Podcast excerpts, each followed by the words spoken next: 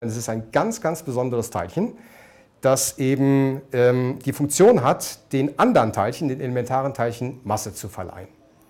Und Masse ist natürlich eine enorm wichtige Eigenschaft. Stellen Sie sich vor, das Elektron hätte keine Masse, dann würde sowas wie eine Atombindung gar nicht zustande kommen können. Damit gäbe es de facto uns gar nicht.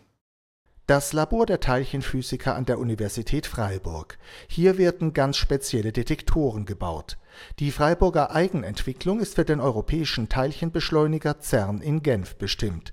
Dort sollen beim sogenannten Atlas-Experiment die Hinterlassenschaften von Higgs-Teilchen aufgespürt werden das Team um Professor Karl Jacobs will Elektronen finden, die einem der nur 10 hoch minus 22 Sekunden existierenden Higgs-Teilchen entsprungen sind. Das ist 10 äh, hoch minus 22. Sie nehmen eine Milliardstel Sekunde, davon nochmal ein Milliardstel und dann äh, nochmal ähm, ein Zehntausendstel. Dann sind Sie bei der Zeit in Sekunden, nach der das Higgs-Teilchen wieder zerfällt.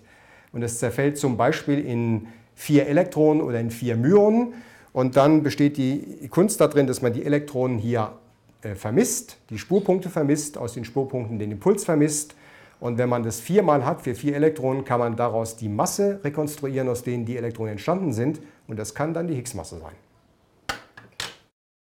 Mit dem Nachweis von Higgs-Teilchen erbringen die Wissenschaftler gleichzeitig den Nachweis für die Existenz eines masseverleihenden Feldes. Im Durchgang durch dieses Higgs-Feld gewinnen Teilchen an Masse. Das Higgs-Feld ist omnipräsent und das sogar im vermeintlich leeren Vakuum. Wenn Sie gefragt würden, was ist ein Vakuum, da würde jeder naiv sagen, ich nehme eine große Pumpe und pumpe alles aus einem Zylinder, der gut isoliert ist, heraus und ähm, dann ist da nichts mehr drin. Das ist das Vakuum. So stellt man sich das Vakuum vor.